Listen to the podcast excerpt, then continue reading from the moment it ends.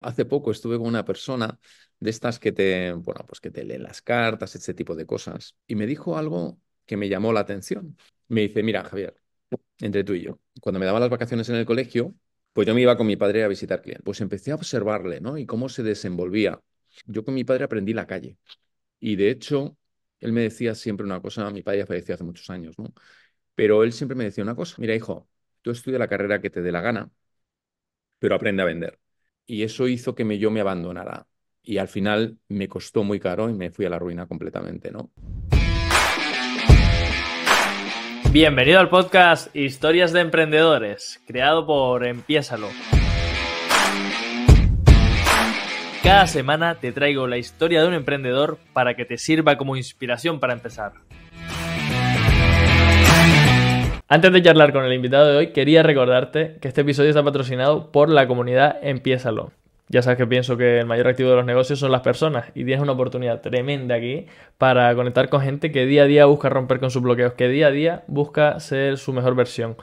Dinámicas diarias, actividades extra, bueno, y todo esto mmm, completamente gratuito, por lo menos por ahora. Tienes en las notas del episodio un enlace para que te unas directamente y si finalmente decides unirte, cuando lo hagas, cuéntanos quién eres y a qué te dedicas. Bueno, venga, vamos con la charla de hoy. Hola, hola, bienvenido, bienvenida a un nuevo podcast, a un nuevo episodio de Historias de Emprendedores. Yo soy Javi Bordón, tu pateador de culos profesional y hoy tengo el placer, el gusto de traerte uno de esos episodios en los que tengo delante a un referente, a alguien que nos va a servir de inspiración a ti que estás ahí al otro lado, pero a mí también.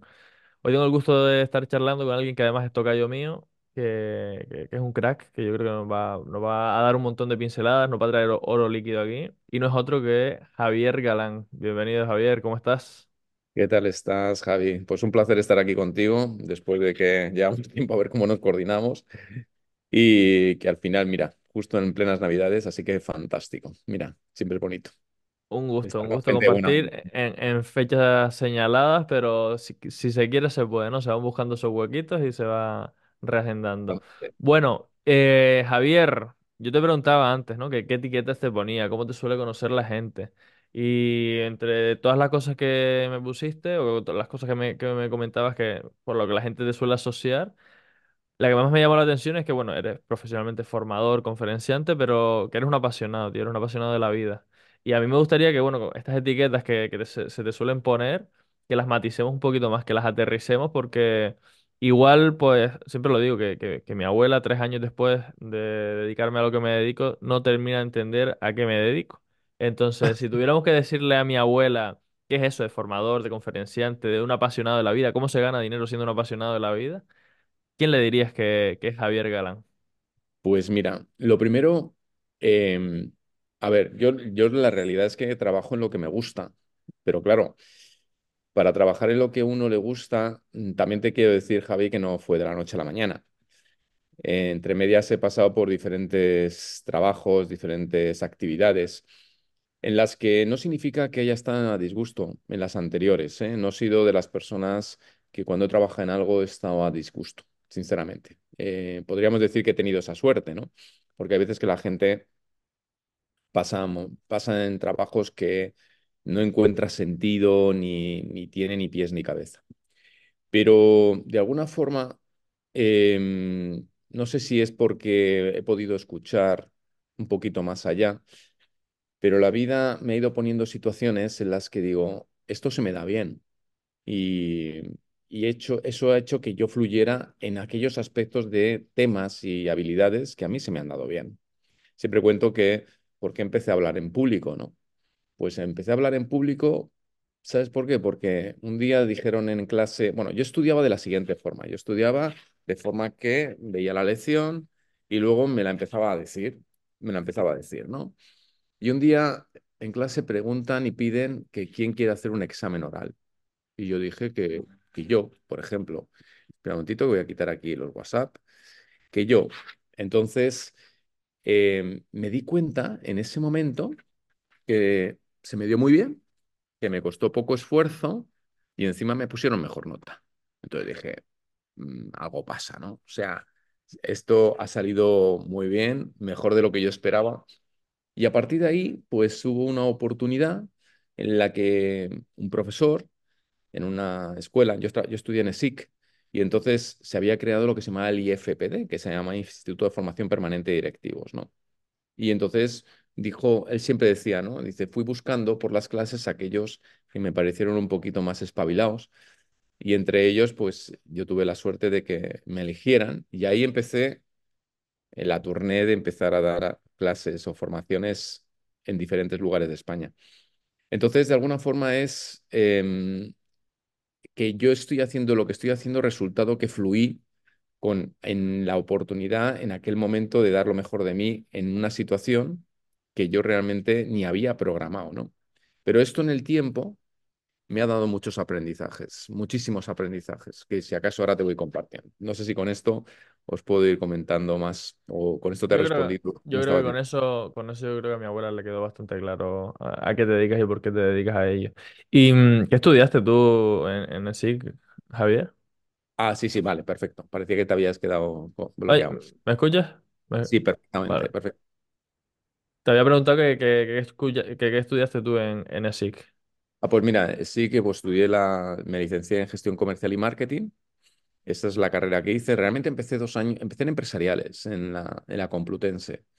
Pero sinceramente no me. Bueno, es que claro, después de dos años ahí que estuve, que si estudiaba, que si no estudiaba y encima que si jugaba al MUS, pues conclusión al final no me iba muy bien. Y entonces, porque fijaros, esto es otra cosa importante.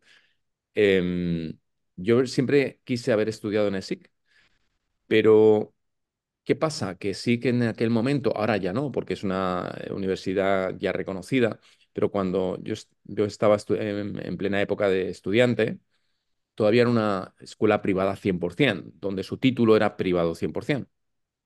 Entonces, ¿qué pasa? Esto lo habrás escuchado tú también, ¿no, Javi? Que es el hecho de decir, no, es que hay que estudiar una carrera reconocida por el Estado, porque de esa forma, por lo que sea, si quieres hacer una posición. Bueno, y, es, y yo me dejé guiar por eso. Bueno, me dejé guiar y me metí en empresariales. Y un día estaba en empresariales y dije, pero si yo no quiero hacer ninguna oposición, si es que yo no quiero trabajar para el Estado. Conclusión, dije, yo lo dejo esto. Y entonces me fui a estudiar a ESIC. Dos años después me fui a estudiar ESIC y de hecho saqué toda la carrera de fácilmente, bueno, fácilmente estudié, pero que lo hice de corrida. Y la verdad fue algo sumamente interesante, ¿no? Con eso lo que te quiero decir es que las cosas van surgiendo, em, que algunas veces nos dejamos guiar por terceros, pero ¿por qué no escuchamos muchas veces lo que dice nuestro corazón? ¿Ok? Pronto me voy a mover porque creo que si no te mueves se apaga la luz. Espera un momentito. Vale, sin problema. Ya está, ya está. Bien. Entonces, em, es importante que también eso, ¿no? Muchas veces decisiones, ¿cómo las estamos tomando? Las estamos tomando porque nos dicen gente, terceros, cosas y la cuestión es, lo que te está diciendo los esos terceros, que pueden ser desde el amor, ¿eh? porque esto en caso era familia y todo, ¿realmente es lo que nos interesa? ¿Es lo que nos motiva? ¿Es lo que nos estimula? Yo en aquel momento me di cuenta que no, pero invertí dos años en esa historia. ¿no? Y valiente tú también que, que, tomaste la decisión de hacer el cambio, porque yo me veía en una encrucijada parecida. Yo estudié educación física, que no tiene nada que ver con lo que me dedico y sabía que desde el primer año ya estaba montando negocios por mi cuenta y me di cuenta que lo que a mí me llenaba era el hecho de, emprender. Y, y, aún así, pues terminé la carrera y demás y no sé cuánto, y invertí cuatro, yo sí que invertí, bueno, incluso cinco, pero ya bueno, el último fue como eh, paralelo completamente a los negocios. Javier, y en ese primer momento te, te dicen, oye, eh, ¿quieres venirte con nosotros de gira por ahí, por España, a dar formaciones, a dar conferencias? Y te lanzas al ruedo. También dijiste al principio que, que, has ido saltando en, distintas, en distintos oficios. ¿Cómo, cómo, ha ido transcurriendo tu vida profesional? ¿Cuál ha sido tu, tu, historia? Pues mira, te cuento. Yo me, yo me he criado en un ambiente laboral. Mi padre era vendedor. De hecho, era representante de varias compañías metalúrgicas en el centro de Madrid, la Comunidad de Madrid, mejor dicho, la Comunidad de Madrid. Y yo desde pequeño cuando me daban, por, ejemplo, estas fechas, estas fechas las tengo mucho recuerdo y muy bonito porque cuando me daban las vacaciones en el colegio, pues yo me iba con mi padre a visitar clientes en el coche. En aquel momento los coches eran muy sencillitos. Eh, me acuerdo que empecé a salir, pues fíjate, tenía 5 o 6 años. Ah, no es que me explotara mi padre, pero yo salía con él a visitar clientes, ¿no? Entonces mi padre me decía, pues aquí bájate a mi a Kiko cuando era pequeño. Y me dice, Kiko, bájate aquí porque el cliente había confianza o, o si no había confianza me quedaba dentro del coche. En aquel momento mi padre tenía un Renault 10, que no sé si ni siquiera tú lo conoces, Javi. Eh, el Renault 10 es un coche muy básico, no tenía, claro, yo era pequeño, me quedaba en el coche y claro, ¿qué hacía? Pues tocar los cuatro botones que tenía el coche, claro, o sea, me aburría hasta que otras veces me dejaba salir. Bueno, pues como empecé desde muy joven a salir con mi padre en los momentos de vacaciones, ya te digo, por ejemplo, en Navidades, en verano, en Semana Santa, pues me iba con él. Eh, pues empecé a observarle, ¿no? Y cómo se desenvolvía. Por lo tanto, yo con mi padre aprendí la calle. Y de hecho, él me decía siempre una cosa, mi padre ya falleció hace muchos años, ¿no? Pero él siempre me decía una cosa. Me decía, mira, hijo, tú estudia la carrera que te dé la gana, pero aprende a vender. ¿Por qué? Porque mm, yo no sé si con tu carrera te abrirás camino, pero vendiendo te vas a abrir camino en cualquier lugar del mundo. Y es más, te digo algo, todo el mundo a todas horas se está vendiendo, pero no son conscientes de ello. Y que por mucho tiempo no lo sepan, porque así tenemos más terreno, más camino para nosotros. ¿Qué significa? Que aquello me dio una perspectiva alucinante, porque realmente es así. Todos nos estamos vendiendo a todas horas. Y muchas veces cuando a la gente tú le preguntas si le gusta vender, te dicen que no. Pero la realidad es que no comprenden lo que es vender, porque todo el mundo le gusta vender, pero no es consciente de lo que es la venta, ¿no? Entonces, a, a mí aquello, pues me ayudó enormemente. De hecho, luego empecé con 14 años a organizar las facturas y luego en serio empecé a trabajar con él a los 18 años, a la vez que estudiaba en COU, hasta los 23 años que él falleció y luego ya ahí yo me busqué la vida porque se complicó la vida en, mi familia, porque obviamente mi padre enganchaba mucho dinero, pero de la noche a la mañana mm, tuvimos que empezar a vender las cosas porque no había ingresos. Y mm, yo entré a trabajar como adjunto de dirección en el Banco Sabadell, luego cambié a otro puesto de trabajo como gerente, todo esto con poquitos años, pero la, mucha, claro, yo ya llevaba una trayectoria de tiempo, ¿no? Trabajando, no es que había empezado a trabajar de la noche a la mañana. Y eso me dio perspectivas hasta que al año 93 mm, decidí irme a Argentina. ¿Por qué? Porque tenía ganas de salir de España. Y me fui a Argentina con 800.000 pesetas de entonces. Eso, 800.000 eso, ¿cuánto al cambio? Porque yo nací en el 99, ya el 2000 fue el cambio, o sea que no tengo ni idea de... de- 800.000 pesetas, eh, hazte idea que, vamos a ver, em, vamos a poner que 300 euros eran 50.000 pesetas, poner en, en eso. Bueno, pues entonces hace el cálculo, vamos a ver, vamos a hacer el cálculo cuánto podrían ser más o menos. Te lo voy a hacer ahora. Si 300 euros son 50.000 pesetas, pues 800.000 por 800.000 bueno, por, eh, 1500 por por ahí 300, aproximadamente. por 300, a ver,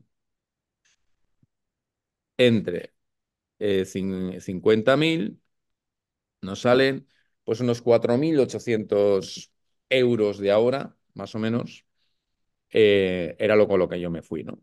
Entonces, eh, claro, yo pensaba que iba con bastante dinero. La cuestión es que cuando llegué yo a Argentina, no me di cuenta de que allí la vida estaba bastante más disparada de lo que uno se piensa. De hecho, para que te hagas una idea, cuando yo me fui a Argentina, pues para que te hagas una idea, un café en España costaba 80 pelas o 70 pelas. Y, o sea, un poquito más de 50 céntimos de euro. Y cuando llegué a Argentina costaba un dólar y medio que el dólar estaba a 160 pesetas. O sea, imagínate la diferencia. Estamos hablando de casi 200 pesetas el café. Es decir, de, cin- eh, de 70 pesetas a 200 pesetas. O sea, de 50 céntimos de euro a un euro y medio, más o menos. Todo así. Entonces todo se disparó. Conclusión, mm, el dinero me duró dos meses. No me duró nada. Porque tuve que alquilar, porque tuve que buscarme la vida y a los tres meses me tuve que poner a trabajar allí. Yo pensaba, yo iba por un proyecto que al final no me funcionó. Bueno, estuve ahí ¿Por un, dándole un emprendimiento que ibas a montar tú allí o algo? ¿O una empresa Mira, que ibas a...? Pues empecé con el mundo del network marketing, ah, fíjate. Entonces, de hecho, el primer artículo que salió sobre el network marketing en, en, Argentina lo escribí yo, que hacía mención a Amway, ¿no? Y, y yo empecé con el mundo del network marketing, me pareció un concepto fantástico, lo conozco muy en profundidad el network marketing, pero en mi caso, salvo que sí hice un esfuerzo importante, pues no, me- no tuve resultados, los resultados que yo esperaba.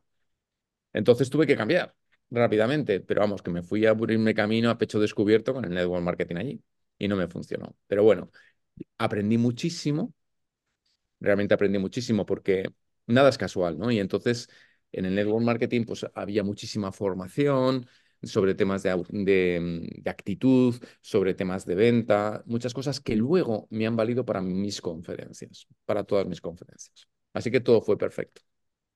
Y ahí tuviste que empezar a buscarte la vida y ¿qué pasó? Eh, ¿de Pues camarero mira, o cómo fue la cosa? no, mira, fue curioso porque fíjate lo que cuando tú trabajas tu actitud mental y estás proyectado en algo, te da poder de negociación. Y entonces recuerdo que fui a una empresa mm, que se llamaba Servitent, no se me olvidará.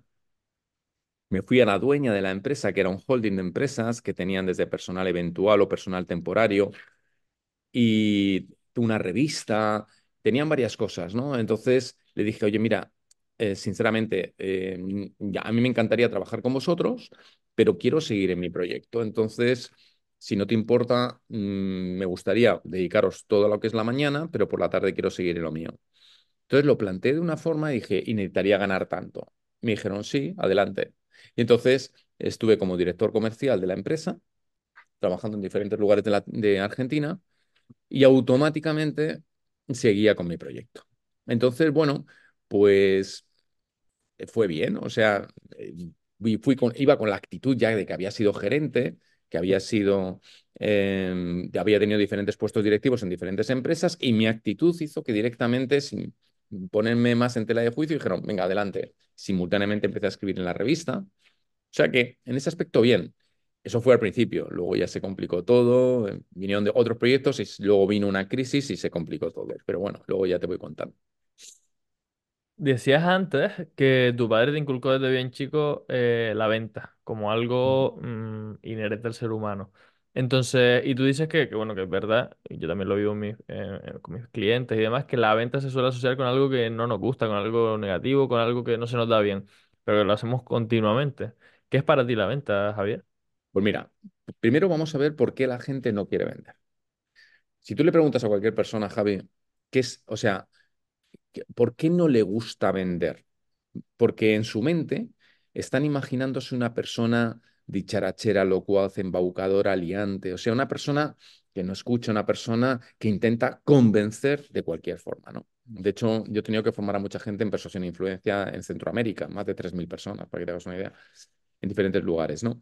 Entonces, ¿qué pasa? Mm, yo siempre digo a la gente, no te enfoques en convencer, porque cuando uno convence, otro conpierde, ¿no? Entonces, ¿qué pasa? Que si yo parto de la base que para mí vender es eso, pues obviamente es feo, pero claro, yo, yo si nosotros pensamos en la definición de venta, venta es detectar y satisfacer una necesidad, nada más. ¿Esto qué significa? Que todo el mundo está vendiendo. ¿Cuántas veces alguien recomienda un restaurante? ¿Cuántas veces alguien recomienda una película del cine? ¿Cuántas veces alguien recomienda un concesionario de coches? No gana nada, pero lo está recomendando. Y encima, las personas a las que se lo recomiendas, como son gente cercana a ti, y obviamente mm, conoces sus gustos, encima te hacen caso. Pero ¿por qué te hacen caso? Porque tu enfoque no está en el hecho de beneficiarte. Tu enfoque está en el hecho de aportarle valor a alguien que tú aprecias. Y automáticamente te hacen caso. ¿Qué ocurre? Que cuando la gente, su venta está enfocada en solo enriquecerse, entonces automáticamente es cuando las cosas empiezan a cambiar. ¿Por qué? Porque tu enfoque no está en la otra parte, no está en el aporte de valor, está en ti. Y eso hace que se te vea como que estás intentándome convencer de algo para beneficiarte tú. ¿Ok? Voy a mover otra vez esto para que Sin funcione. problema. Sin problema. Mientras, en lo que te vas moviendo por ahí, eh, haciendo el baile de San Vito, te, te lanzo la, la siguiente pregunta, Javier, porque nos dices que, que, que, bueno, que estuviste eso en Argentina, también nos acabas de, de hablar que estuviste por Centroamérica. O sea, a mí lo que me transmite tu historia, a ver si tú te sientes identificado, es que ha sido toda la vida, en cierto modo, como yo también un poco, lo que pasa es que mi vida es más corta, obviamente, un buscavidas, que has estado eh, dando saltos por aquí, por allá, eh, buscando tu huequito en cada rincón. Y en ese, en ese transcurso de ser un buscavidas en, en diferentes partes del mundo, si te sientes identificado con la palabra, con, con ese concepto, eh, ¿siempre te dedicaste al mundo de la venta, al mundo de la palabra, al mundo de el- la comunicación? ¿O hubo otras partes que también marcaron? Pues mira, yo trabajo en diferentes empresas, como te decía antes. Ahora, he comprendido, eh, me he dado cuenta de algo. Hay algo que se me da bien. Mi talento es la comunicación. Y mm, de hecho, hace tiempo, hace poco estuve con una persona de estas que te, bueno, pues que te leen las cartas, ese tipo de cosas. Y, mm, y me dijo algo que, mm, que me llamó la atención. Y me dice, mira, Javier, entre tú y yo, tú, eh, a mí me encantaría decirte que te vas a jubilar pronto, pero no te vas a jubilar pronto. Así que no sé si eso es una alegría o es una tristeza, pero, pero ¿por qué? Y me dice, me dijo una cosa que me llamó tremendamente la atención. Dice, tú has venido a dar luz. Entonces, te guste o no te guste, tu palabra va a hacer que otras personas eh, se iluminen. Claro, esto a lo mejor parece muy ostentoso, dice muy, dijéramos, muy prepotente diciéndolo aquí en el Zoom contigo, pero para mí fue muy relevante porque de alguna forma eso es lo que siento. Siento que cuando yo me pongo delante de un escenario, sea de 50 o sea de 2.000 personas, me da lo mismo o más, eh, me viene la información. Es como que canalizo muchísima información y automáticamente me adapto a cualquier audiencia. Y, y esto lo vivo continuamente. O sea, hay veces que yo siempre ya tengo una preparación, tengo un bagaje, tengo mucho contenido trabajado, pero yo ya no vengo con un esquema ya de decir voy a comentar esto, sino a ver qué audiencia tengo, qué es lo que necesitan y me conecto con ellos y no me enfoco en demostrar que sé, sino me enfoco en ver cómo conecto con esa audiencia. Entonces, ¿qué ha pasado? Que de alguna forma, cada vez que me he desviado de lo que es mi talento, he perdido dinero. He perdido dinero. Es decir, ahora mismo estoy en un momento en el que soy consciente que tengo que poner, como por decirlo de alguna forma, los huevos en varias canastas, ¿no? Y estoy aprendiendo otras formas de generar dinero. Pero hay un foco principal. No me puedo desviar de lo que es mi talento. Porque en la medida que yo me desenfoque de lo que es mi talento, me va a ir mal. A lo largo de tu camino, yo me imagino que habrá, bueno, ya lo estás comentando, ¿no? Varios, varias situaciones, varios contextos en los que tú te desviaste un poco de tu, de tu línea principal, ¿no? De la comunicación, de, de la palabra.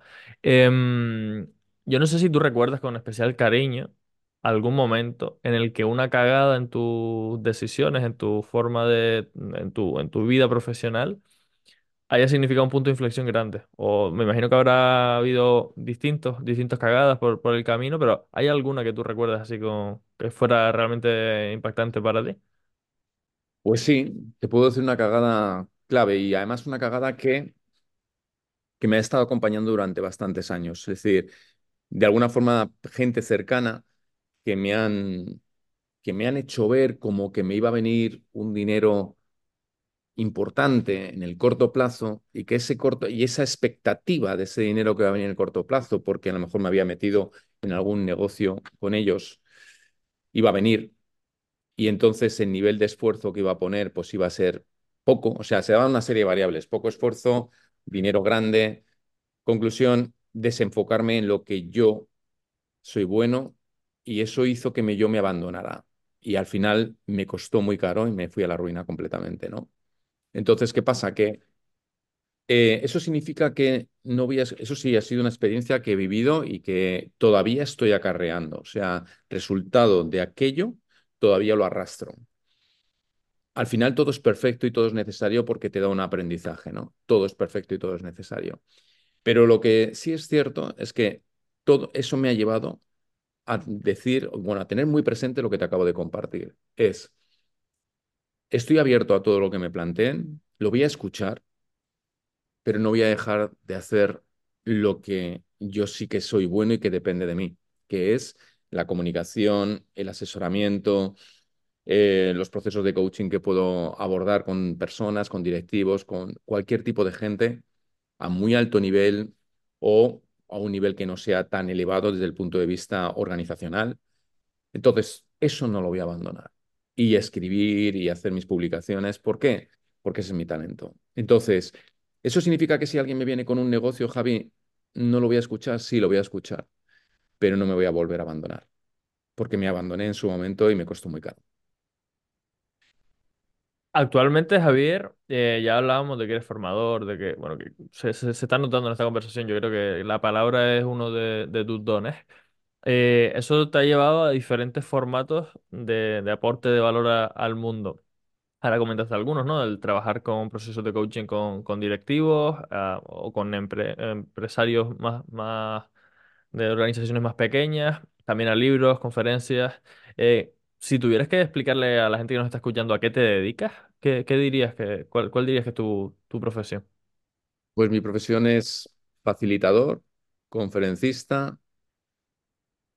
Ya fíjate, más que formador, que lo he dicho mucho, es que lo de formador no, no me gusta, porque es- formar es como mm, darle forma a, un, a algo, ¿no? Que está muy bien cuando vemos el barro y genera una figura. O sea, yo lo que tengo claro es que facilito una información a la gente para conseguir lo mejor de ellos en lo que estén haciendo. Es decir, yo me definí una misión en el año 2000 que dije ayudar a, ayudar a las personas de forma, em, aportar valor de forma creativa, divertida e innovadora, ¿no? Aportar valor a los demás, ayudar a desarrollar a las personas. Cuando estoy delante de una audiencia, yo siempre les digo, ¿vosotros creéis que me motiva a dar esta formación? Y claro, la gente cuando me ve en vivo, pues me dice, sí. Le digo, pues mirad, la tarea de dar la formación no me motiva nada. La razón de ser, de dar esta formación, sí me motiva, que es ayudar a sacar lo mejor de las personas de forma creativa, divertida innovando. O, en resumidas cuentas, ayudar a la gente a ser mejor. Ese es mi enfoque. Es decir, que mi enfoque es ayudar a la gente a ser mejor. ¿Cómo? con coaching, ¿cómo? Con conferencias o con una capacitación o formación. Pero ante todo soy un facilitador. Soy un facilitador de canalizar una información y que esa información sea tuya. Entonces, de forma breve, en este caso te he dado toda la explicación, pero de forma breve es un facilitador de la información para que ayudar a las personas a ser mejores. Brutal, brutal, brutal, brutal. Oye, eh, vamos a meternos en una sección que, mm, que es una sección en la que tú que eres un tío dado de palabra, no te vas a poder enrollar tanto. Vas a tener que ir más, más al grano. Yo te voy a lanzar cinco preguntas y quiero que te pongas en la postura de si estuvieras empezando de nuevo. Por si hay alguien que nos está escuchando que quiere sacar una nueva línea de negocio o por si hay alguien que nos está escuchando que está eh, recién con, con su mm, primer emprendimiento. Te voy a lanzar cinco preguntas y tienes un minuto para responderme. Me respondes la... puedes, puedes responderme con, con una simple palabra, pero me gustaría que la justificaras un poquito, pero eso sin, sin explayarte demasiado. Correcto. Eh, entonces, nada, si, si te parece, empezamos ya con la sección. Se llama si estuvieras empezando. Venga, adelante. Javier Galán, si estuvieras empezando de nuevo con tu negocio, ¿a qué cosas le darías prioridad? A mis talentos, a lo que yo fluyo.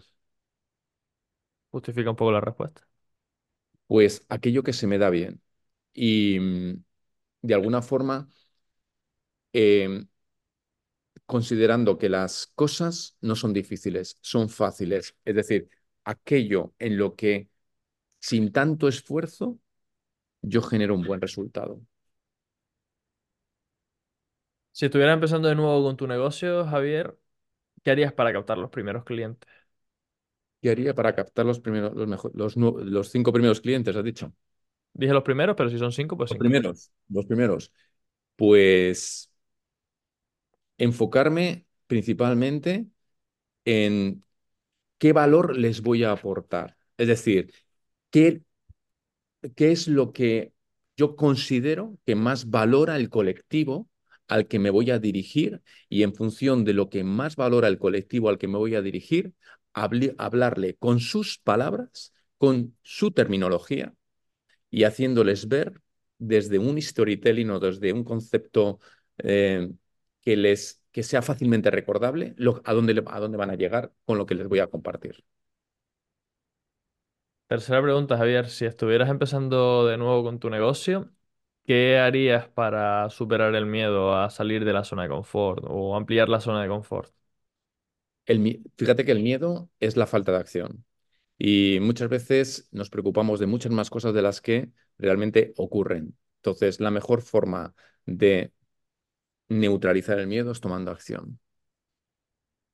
Hablabas antes de que ha habido momentos en los que te has desviado de, tu don y en esos momentos eh, has ido hacia, no quiebras, pero sí hacia pérdidas económicas.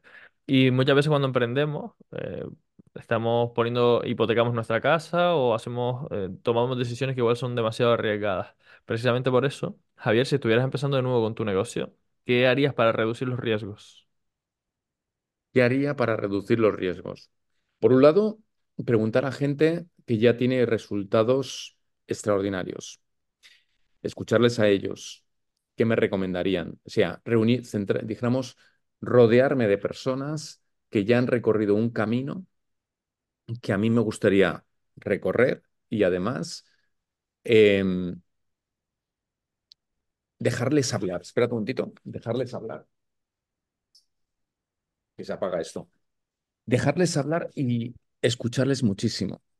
sin, independientemente que lo que puedan llegarme a decir me pueda llegar a doler, porque en ese momento pues mi nivel de preparación no es el ideal, pero sobre todo rodearme de gente que ya ha recorrido un camino que a mí me gustaría recorrer.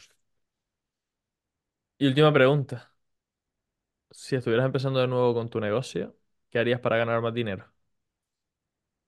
¿Qué haría para ganar más dinero? Pues, en, pues realmente, a ver cómo haría para ganar más dinero. Pues mira, en este caso, lo que yo estoy haciendo es diversificando con, eh, tomando contacto con otras personas para generar sinergias y de forma que juntar talentos con otras personas que acceden a una tipología de clientes que a lo mejor yo no estoy accediendo y juntar yo también todo lo que yo tengo con esas personas para de alguna forma ir, en, dijéramos, en equipo a más clientes. De forma que hay una cosa en persuasión que es, si yo te recomiendo, si tú, Javi, te recomiendas a ti mismo, el resultado es muy distinto que si yo te recomiendo a ti. La gente está más predispuesta a escucharte a ti si yo te recomiendo que si tú te recomiendas a ti solo. También un poco, eh, bueno, en cierto modo, porque aunque tú me, si tú me recomiendas, ya estás depositando tu confianza y eso es uno de los ingredientes pa- pa- para la venta, ¿no? Que, confíen en mí, entonces estás transfiriéndome la, confianza. Me gustaría rescatar algunos de los puntos porque ahora ya sí se acabó la sección, ya te puedes explayar todo, lo que quieras. Eh, al principio decías que mm, le darías prioridad a enfocarte en, tu, en tus dones, ¿no? En, en tus habilidades, en esas cosas que consigue, con las que consigues grandes resultados sin mucho esfuerzo. ¿Cómo se da cuenta uno de cuáles son sus dones? Pues mira, has dado, has dado en el quid de la cuestión, que además esto el otro día lo explicaba en una formación sobre motivación en el trabajo y empowerment. Te la voy a contar. El otro día, Atento todo el mundo, ah, perdona Javier, atento todo el mundo que, que Javier cobra por esto, o sea que aquí nos lo está dando gratis, eh, oídos bien abiertos. Ya, adelante Javier. mira, esto que voy a comentar, si la gente fuera capaz de tenerlo siempre presente en su vida, las cosas cambiarían de forma, vamos, diametralmente, o sea, en más de 180 grados. Pero mira, mientras empecé, esto era una empresa financiera, una empresa grande financiera, y los tenía ahí delante y les dije, yo os voy a, os tengo que hablar sobre motivación en el trabajo y empowerment, o empoderamiento, como lo quieras llamar. Entonces les dije, ¿qué queréis de mí? ¿Qué esperáis de mí en esta formación? Y me dicen, herramientas, herramientas. Ok.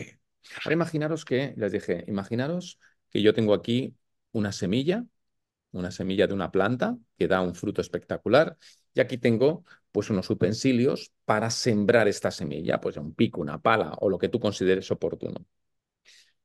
Entonces, ahora nos vamos todos al desierto. ¿Creéis que esto nos va a valer para algo? Y me dicen, hombre, no, en el desierto poco, porque realmente no va a germinar. Digo, ¿y por qué no va a germinar? Dice, porque el suelo no es el idóneo para que germine una semilla de estas características. Ok. Entonces, ¿cuál es el mensaje que os estoy dando con esto? Es decir, nosotros cuántas veces pedimos en las empresas incentivos, cuántas veces en las empresas pedimos eh, planes de motivación, pero para que un plan de motivación o un incentivo germine, ¿cómo se necesita que está el suelo? Y dice, pues fértil. Entonces, chicos, yo hoy no vengo a daros herramientas, vengo a generar fertilidad en vuestro suelo, nada más. Entonces, vamos a hablar sobre la fertilidad del suelo. Y les dije, a ver, ¿cuántos de los que estáis aquí realmente estáis trabajando lo que os apasiona? Y bueno, había algunos que levantaban la mano, otros así la mano más o menos, y otros no levantaban la mano. Y les digo, ¿pero realmente os gustaría trabajar en lo que os apasione?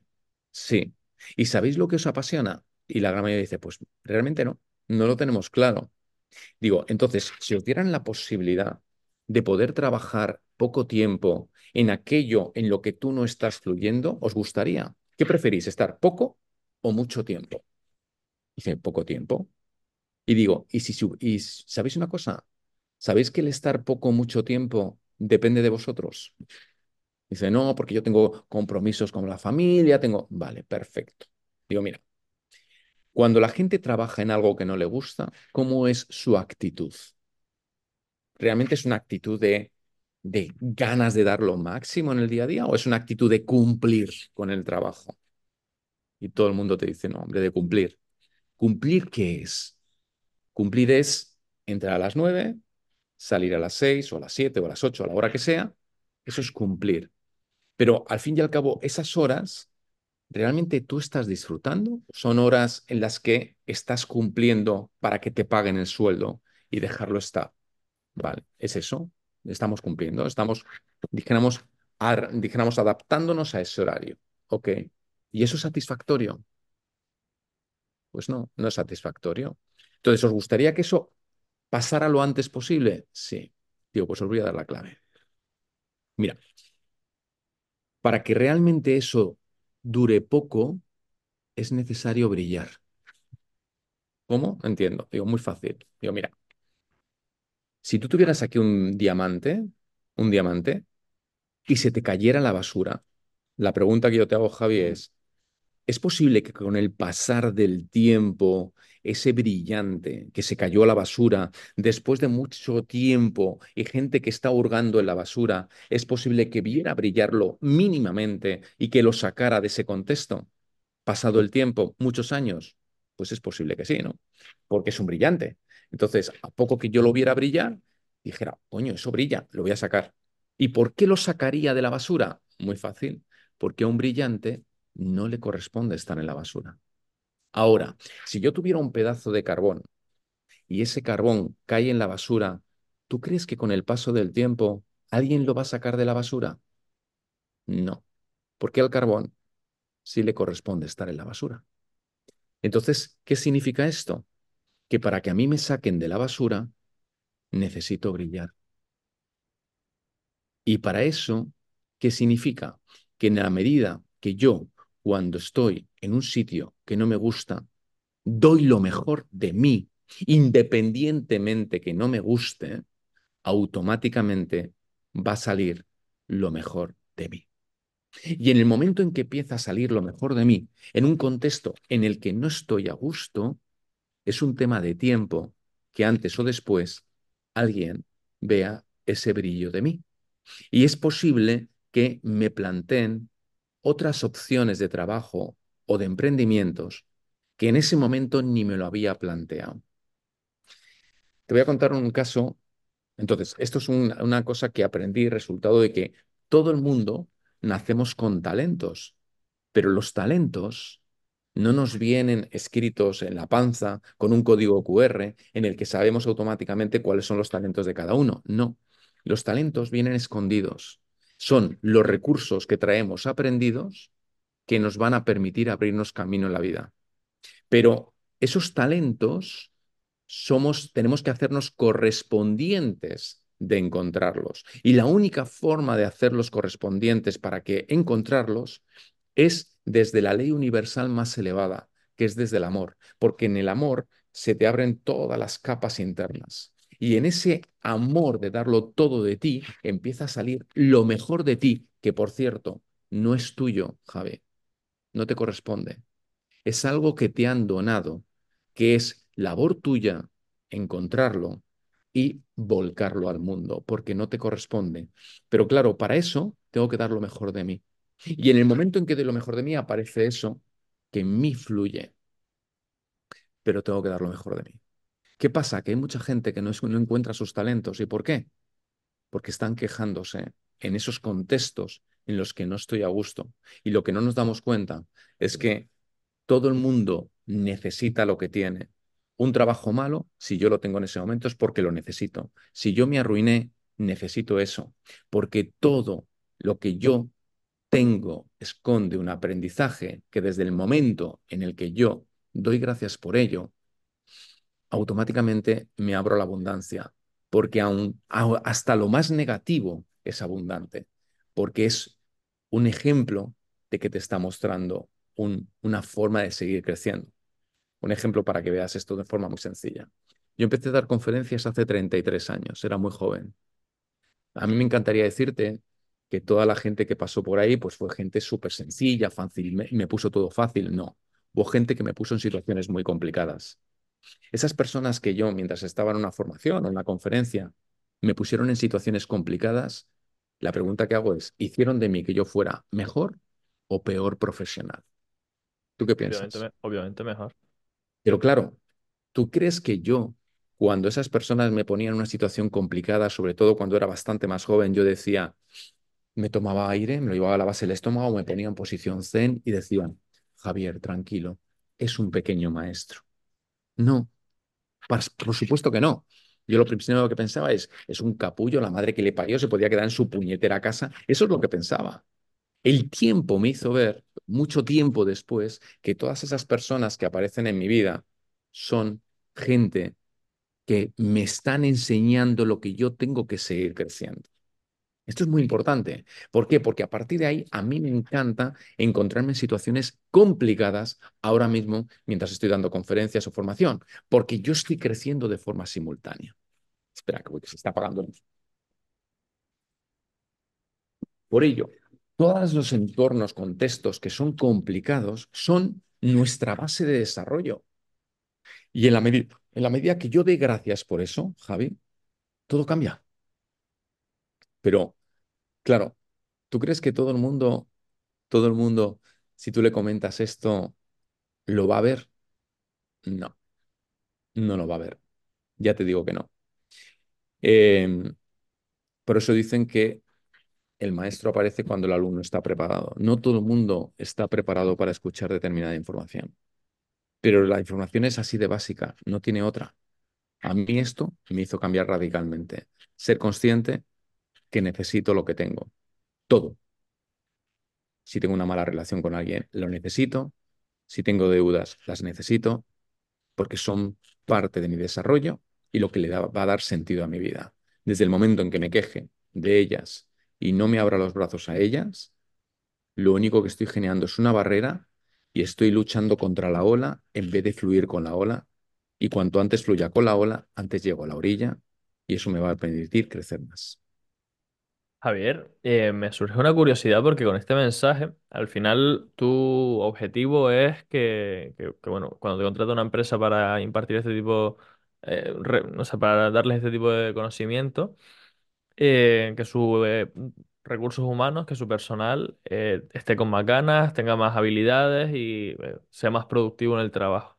También es verdad que con el mensaje que lanzas puede dar pie a que alguno diga, pues estoy hasta los cojones de estar en esta empresa, me marcho de aquí y, y que haya una fuga de talento para, para la empresa. ¿Te ha pasado eso en alguna, en alguna situación y cómo se lo toman tus clientes, que son las empresas que te contratan cuando eso ocurre, si, Claro. si ocurre?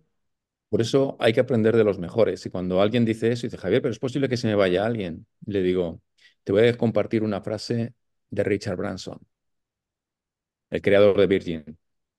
Forma a la gente lo suficiente para que se quieran ir de la empresa y cuídalos mejor para que se queden. Brutal, brutal, brutal, brutal. Entonces, Henry Ford decía, si crees que la formación, la capacitación y el desarrollo de la gente es cara, prueba con la ignorancia. A ver qué es más caro. Entonces, es preferible, a ver, muchas veces yo le he dicho a muchos directivos, dice, que dicen que no quieren desarrollar a su gente por si se les va. Dices, ¿tú qué prefieres que digan de ti? ¿Que las personas que pasaron por tus manos fueron una lanzadera para seguir creciendo en otros muchos contextos del mundo empresarial? o que sencillamente se queden contigo y no evolucionen? ¿Qué prefieres que digan de ti? Es decir, la base del desarrollo es el crecimiento y en el crecimiento se producen cambios. Por eso existe el día y existe la noche. Es decir, yo no puedo pretender siempre tener el mismo equipo, que a lo mejor sí, pero si tú piensas en los mejores equipos existentes en cualquier deporte, van rotando. Tienen que rotar. Y si no rotan, se estancan. Y el agua estancada, si te das cuenta, genera conflictos.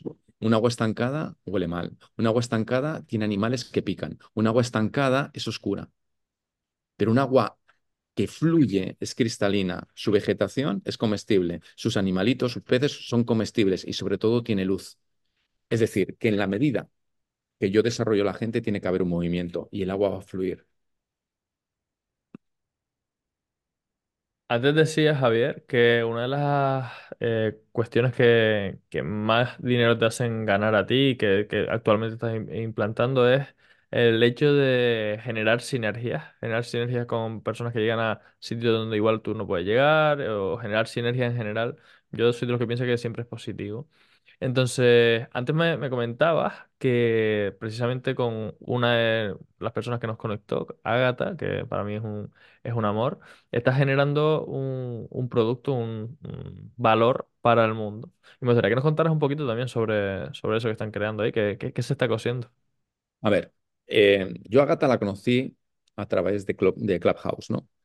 Agatha y yo generamos una conexión muy especial, muy especial. Y bueno, muchos de vosotros conoceréis a Agatha y sabéis que es una persona hiper generosa. Em, a mí, pues me han ido planteando habitualmente pues diferentes mm, participaciones en escritos. He colaborado este año en tres libros, en cinco libros he colaborado este año, ya tengo otro libro escrito mío también.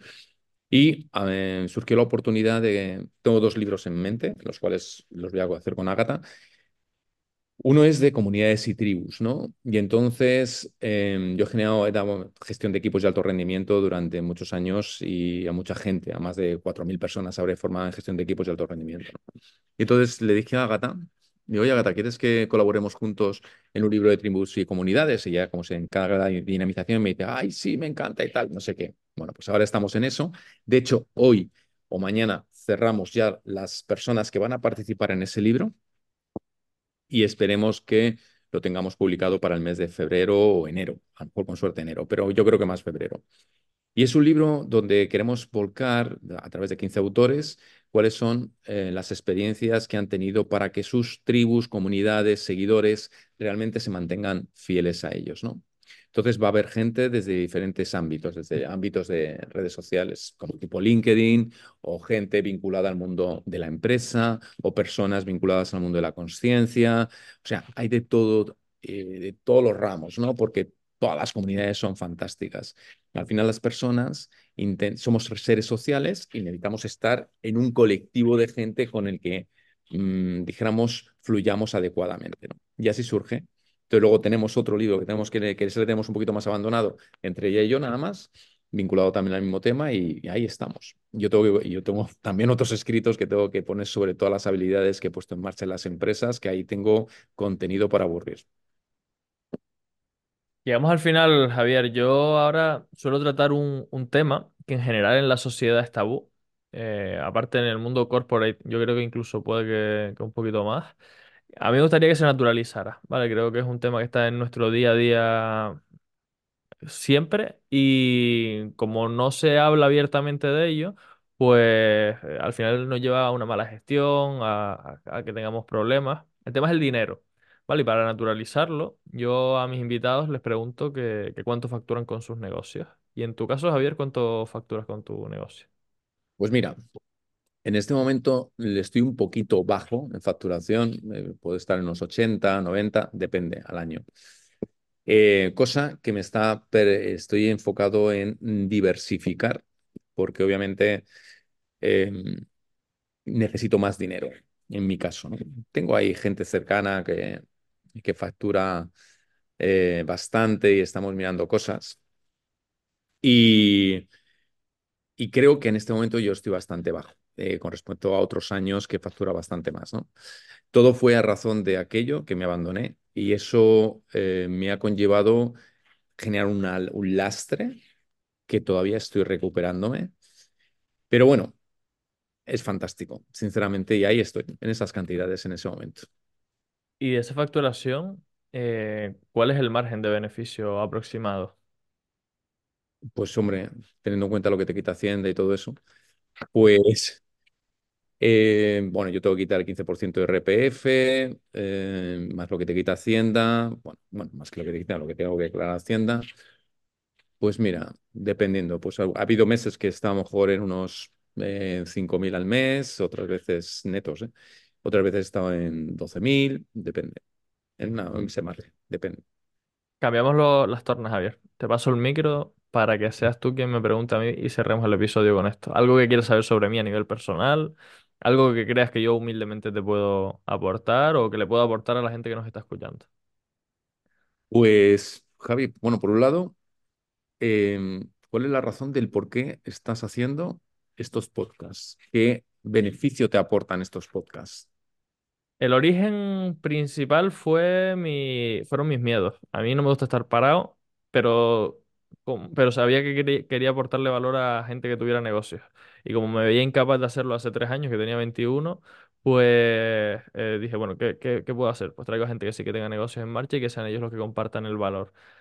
Actualmente el beneficio mayor que me aporta es la oportunidad para conocer a, más en profundidad a gente que, que para mí son referentes, como, como eres tú, y esos contactos, esa red de contactos que se va tejiendo, porque uno me, trae a otro y al final voy tejiendo una red.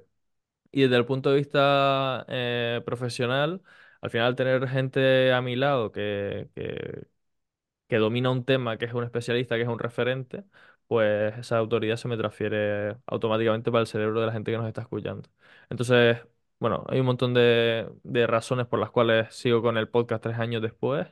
La principal es que me lo paso pipa, que aprendo un montón y que, que- que- que, como decía al principio, ¿no? que me sirve de inspiración, pero luego hay otra parte más estratégica que también me, me puede beneficiar. Entonces, por ahí van los tiros, por ahí van los tiros.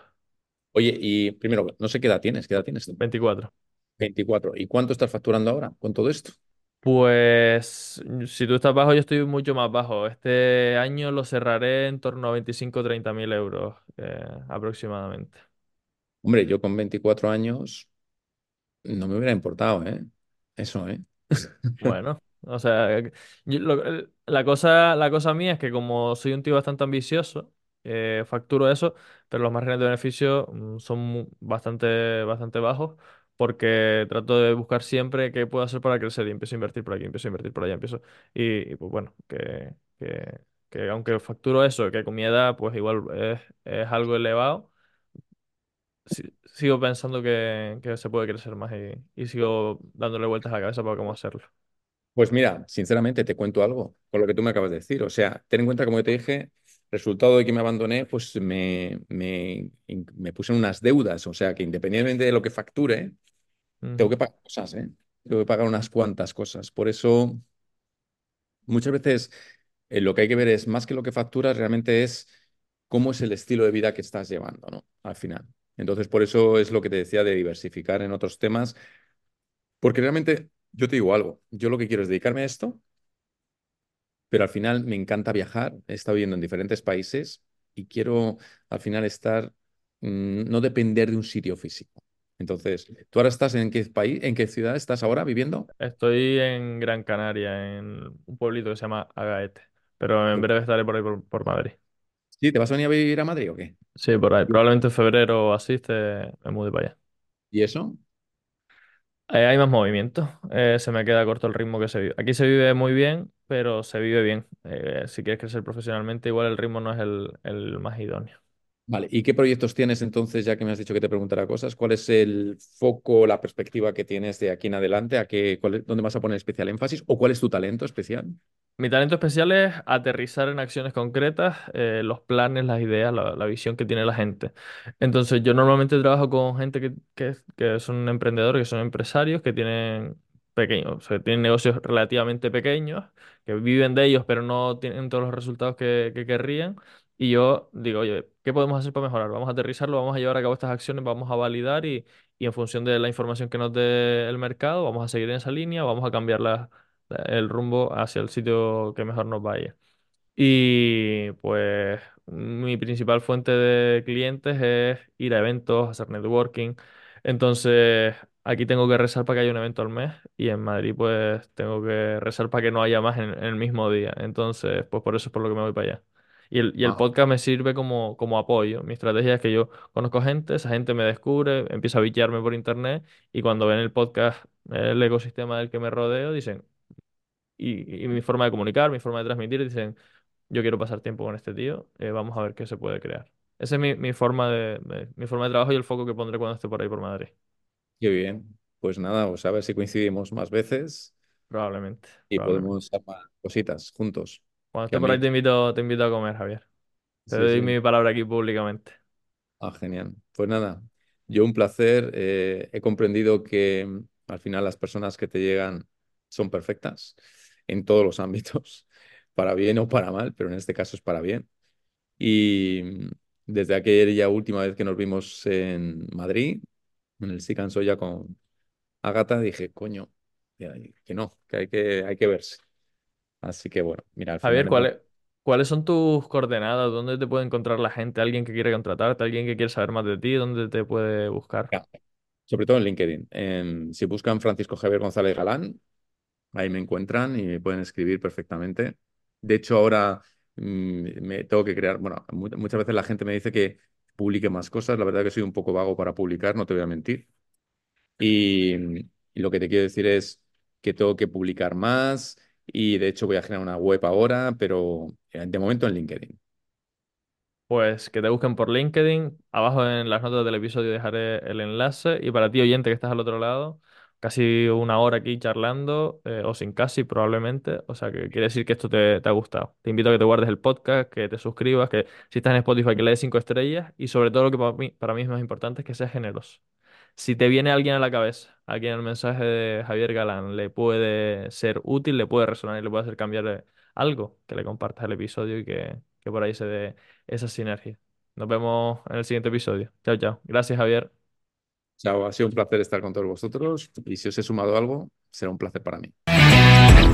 Ya sabes lo que dice Luis Ramos siempre en su podcast. Pasa la acción. Es ahí donde realmente se generan los resultados. Como aquí no podía ser de otra forma, yo te invito a que lo empieces. Empiézalo. Empieza esas cosas que sabes que tienes que hacer y que no estás haciendo todavía. Coge uno de los consejos que te ha dado este emprendedor y da un paso. Empiézalo.